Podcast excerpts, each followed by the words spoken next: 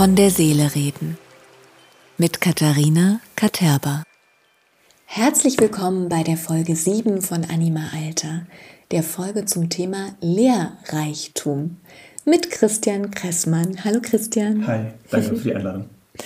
Christian ist, ähm, also er macht gerade seinen Doktor in didaktischer Chemie, hat Chemie und Physik auf Lehramt studiert und ist der jüngste NLP-Lehrtrainer Deutschlands. Ja. Dazu ist er noch Coach und Autor. Christian. wow. Oi, oi. Möchtest du uns noch was zu deiner Person erzählen? Ja, absoluter Hochstapler bin ich auch noch. Nein, ähm, danke für Stimmt Blumen. nicht. Letztendlich ähm, wirkt es sehr konfus, aber für mich verbindet sich das alles. Und das mag jetzt auf den ersten Blick vielleicht komisch scheinen, aber vielleicht ergibt sich das jetzt im weiteren Verlauf der Folge nochmal, weil der Titel ja Lehrreichtum ist. Und Mhm. da sehe ich das große verbindende Glied. Ja, naja, du hast ja allein, dass du auf Lehramt studiert hast, ne? Und dann der Lehrer in didaktischer Chemie, da kann man das schon ein bisschen raushören. Dann der Lehrtrainer. Also für mich passt das alles super zusammen. Und ich habe auch wirklich festgestellt, meine GesprächspartnerInnen sind alle so facettenreich und du auch wieder. Vielleicht, ähm, du hast mir noch was erzählt über deine stille Leidenschaft des Schauspiels. Ja, ähm, ich hatte mich gegen äh, das Schauspielstudium entschieden, weil brotlose Kunst und so, das kennt man ja landläufig. Und es ist leider auch so, dass Schauspieler nicht so wirklich viel verdienen, wenn sie nicht extrem gut sind und zu den oberen 1% gehören. Und da hatte ich mich dann halt für ein Chemie- und Physikstudium entschieden, weil ich wahnsinnig gute Lehrer hatte damals, einen sehr, sehr guten Chemielehrer und einen sehr guten Physiklehrer. Und wer weiß, vielleicht hätte ich was anderes studiert, wenn ich gute Deutschlehrer gehabt hätte, brillante Deutschlehrer. Und dennoch hat mich aber das Schauspiel nie losgelassen. Ich hatte mit 14 meine ersten Berührungen damit gemacht, bin darüber zum NLP dann auch gekommen, Ah, über eine Fortbildung, was eigentlich eine Schauspielfortbildung war, aber dann kam raus, die machen auch NLP. Und dann dachte ich mir so, okay, was ist denn das? Und dann gucke ich es mir an. Und das heißt, irgendwie war Schauspiel die ganze Zeit in meinem Leben präsent, seitdem ich 14 bin. Ähm, und dann mit 25 ähm, habe ich es wirklich auch auf die professionelle Schiene wieder geschoben, weil ich gemerkt habe, es fehlt mir so sehr. Deswegen stille Leidenschaft, weil es so lange geruht hat. Und jetzt mache ich das seit drei Jahren und versuche da erfolgreich her zu werden.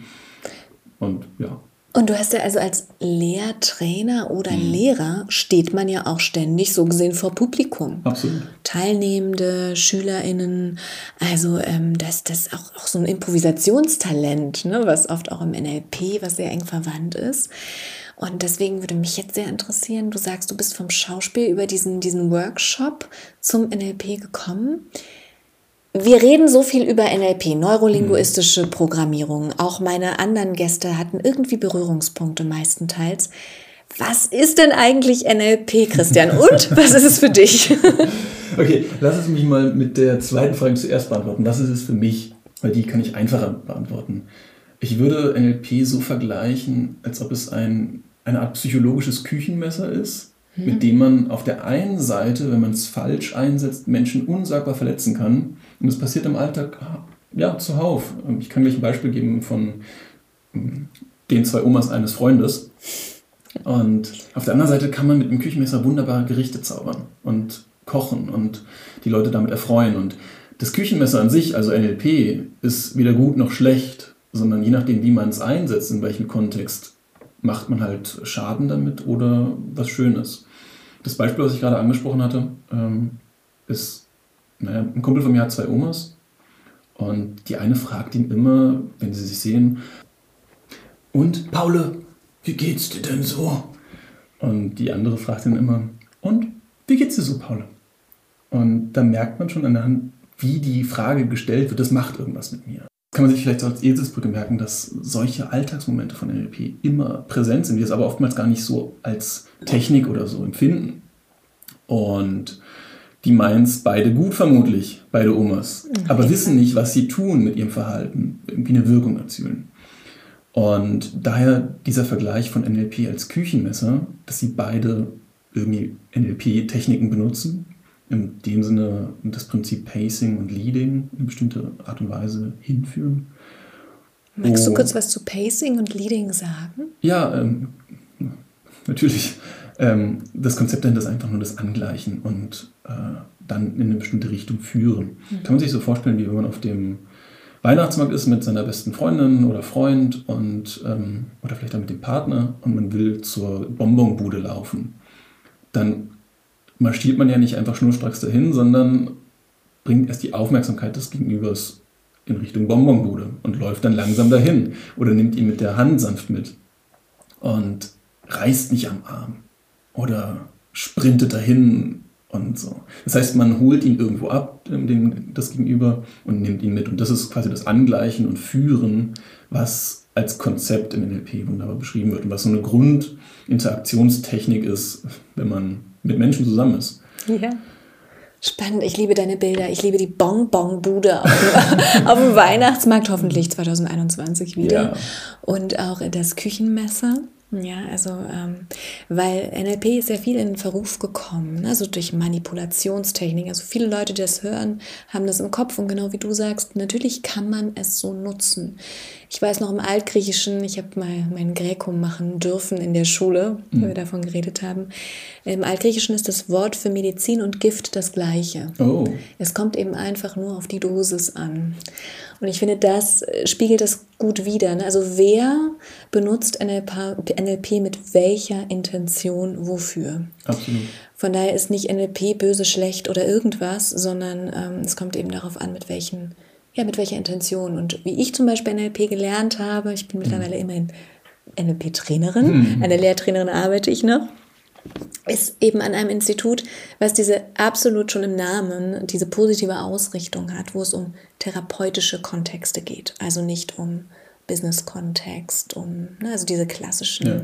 oder Werbung, sondern wo es wirklich darum geht, dass ähm, es den Menschen besser geht. Also sie zu fragen, hey, wie geht's dir denn heute? Anstatt ähm, das Gegenteil zu machen. Was mir auch noch aufgefallen ist, und da kommen wir vielleicht dann zu der Lehre, also wie du, also zu deinem, zu deinem nächsten Projekt. Ähm, und zwar, es gibt ja immer Inhalt, also das Was, und dann gibt es die Form, das Wie. Und Studien haben wohl belegt, dass wir uns nur, und jetzt haltet euch fest, sieben Prozent des Inhalts merken können. Was oh. wir aufnehmen und behalten, sind sieben Prozent. Die anderen 93 sind das Wie.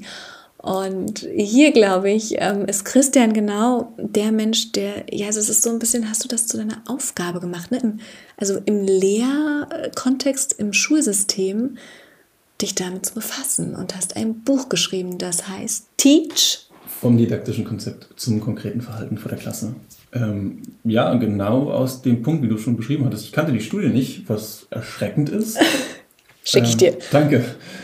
Ähm, nee, ich habe Chemie und Physik auf Lehramt studiert. Aktuell promoviere ich, wie gesagt, in der Chemiedidaktik. Und während des Studiums ist mir aufgefallen, dass ich wollte ja lehren lernen. Also Master of Education.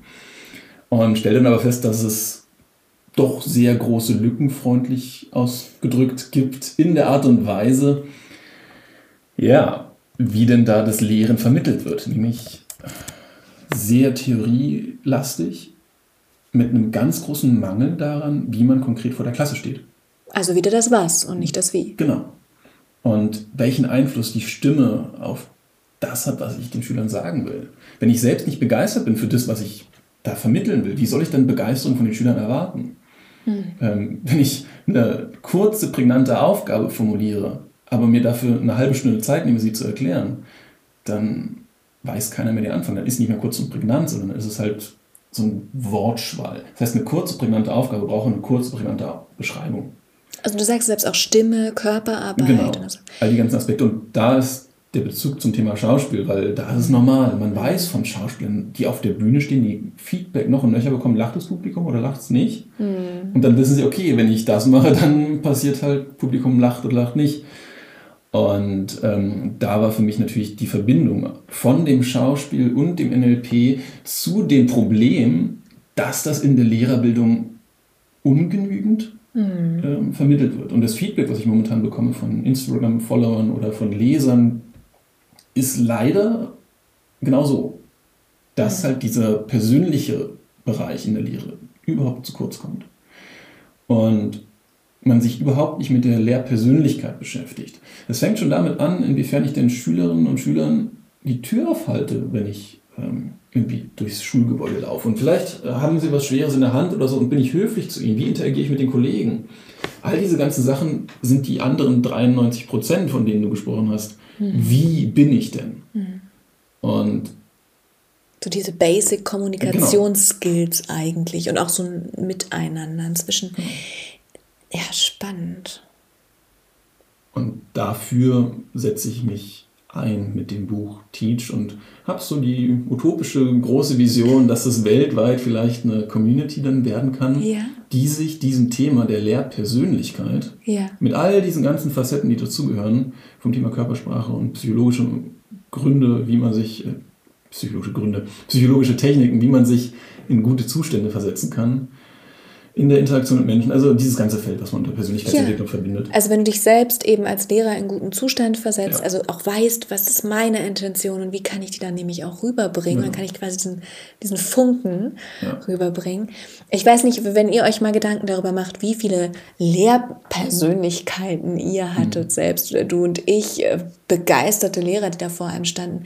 Es waren leider so die Minderheit und trotzdem die, was du vorhin angedeutet hast, Du hast Chemie und Physik studiert, weil du da so brillante, begeisterte und begeisternde Lehrer hattest. Ja. Bei mir war es umgekehrt. Ich hatte dann Latein-Leistungskurs ne? und ich hatte Chemie, Mathe. Ich habe kaum was mitbekommen. Also mhm. du hast vollkommen recht. Ich denke, dass sogar die Studienwahl, also wirklich die was, was für Einfluss Lehrer wirklich auf das Leben ihrer SchülerInnen haben. Das ist mhm. der Wahnsinn. Die Berufswahl, also was ja auch der sich zurückspiegelt ne, auf die, die Persönlichkeit, wie führe ich mein Leben, was ist wichtig, womit beschäftige ich mich den Großteil meiner Zeit. Ich glaube, diese Zusammenhänge, das nochmal klar zu machen, diese Bewegung, wie du gesagt mhm. hast, weltweit, ähm, wäre sehr wertvoll, denke ich. Ich hoffe, dass sich das so ausgeht. Ich bin gerade an der englischen Version dran. Wow. Ähm, die deutsche war jetzt im April diesen letzten Jahres erschienen und ich bin sehr überrascht und begeistert, wie gut die Resonanz mhm. von den Lesern ist. Und ich hoffe, dass ich das jetzt international irgendwie weiter treiben kann und dann vielleicht deutsche Lehrer von amerikanischen Lehrern im 1 zu 1 Austausch was lernen und sich aber mhm. um dieses unsagbar wichtige Thema Persönlichkeit als Lehrer mhm. ähm, ja, austauschen können. Das, was schon äh, John Hattie in seiner Studie ähm, Visible Learning bewiesen hat, wie wichtig die Lehrpersönlichkeit ist. Aber trotzdem gibt es keine strukturierten Programme, die sich diesem Thema in der Lehrerausbildung widmen. Sondern kriegt man halt mal so einen Rhetorik-Workshop mit äh, drei Stunden am Nachmittag oder so in den BCQ-Modulen in den Unis, ich weiß es nicht. Also echten Lehrreichtum generieren genau. möchtest du. Genau. Wahnsinn. Also überhaupt die Umstrukturierung des Schulsystems, ähm, das hatte ich letzte Folge auch schon angesprochen, ist ja ein ganz aktuelles Thema. Also auch zu erweitern, diese Fächer, wie zum Beispiel, wir haben über Achtsamkeitstraining, über Meditation im Schulalltag ähm, geredet, dass da einfach mehr Raum dafür gegeben wird, aber eben auch für die Lehrer selbst schon, weil wie sollen sie etwas weitergeben, was ihnen selbst nicht vermittelt wurde? Absolut. Vielen Dank. Christian, möchtest du uns vielleicht noch, weil du bist eben jüngster Lehrtrainer mhm. Deutschlands, also das ist ja wirklich ein Titel, wow, den muss man sich erstmal verdienen. Also von daher möchtest du uns vielleicht noch irgendwie was mitgeben? Hast du uns noch einen Lehrtrainer-Tipp für den Alltag? Außer, ja? Schwer wiegt die Bürde jetzt, würde ich mal sagen. ähm, es gibt ein Phänomen, was häufig in Seminaren kam und auch kommt, nämlich dieser Irrglaube, dass wenn man NLP kann und wenn man dann solche Coach-Techniken kennt, dass man dann nur noch ein gutes Leben hat. Und die Sonne scheint dann richtig aus dem Arsch, Entschuldigung, diese Ausdrucksweise. Aber wir sind ja bei von der Seele reden. Absolut. Und das stimmt natürlich nicht. Man hat schlechte Momente. Es geht einem dreckig. Richtig dreckig. Ach, Aber, wirklich? Ich kenne das nicht. Aber der Punkt ist einfach nur der, es dauert nicht so unsagbar lange an. Ich weiß, wie es bei mir damals war, dass ich mich mehrere Tage mit irgendwas rumgeschlagen habe. Wenn ich, heute bin ich Fahrrad gefahren und bin über ähm, das, den Zebrastreifen gefahren. Mhm. Und dann wurde ich ganz wild angehupt von Leuten, die äh, offenbar meinten, ich muss anders mich über den Zebrastreifen bewegen. Und dann hat er das Fenster runtergekurbelt und mich angeschrien.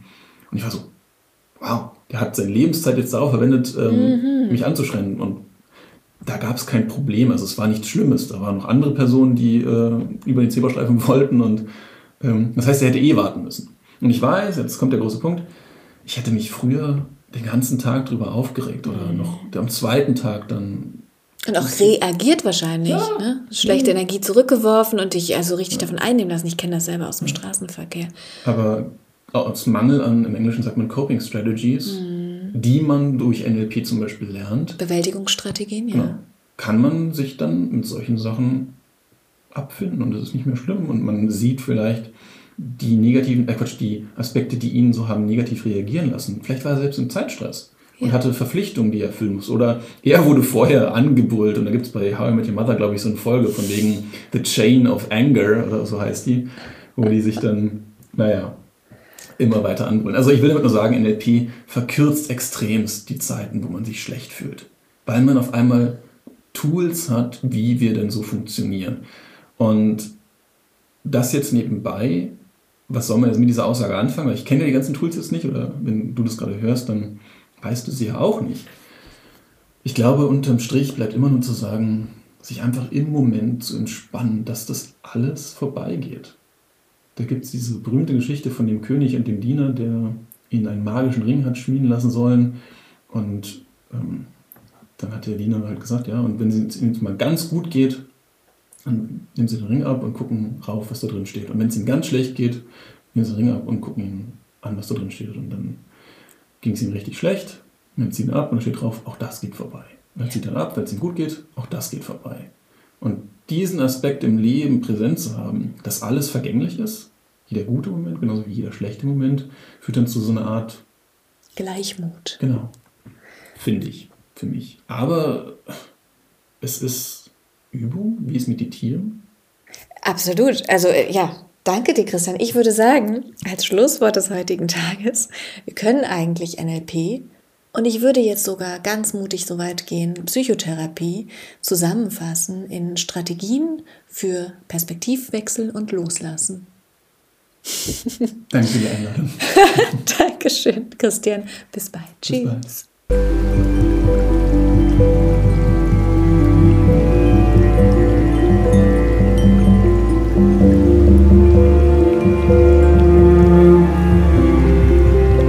Anima. Von der Seele reden. Mit Katharina Katerba.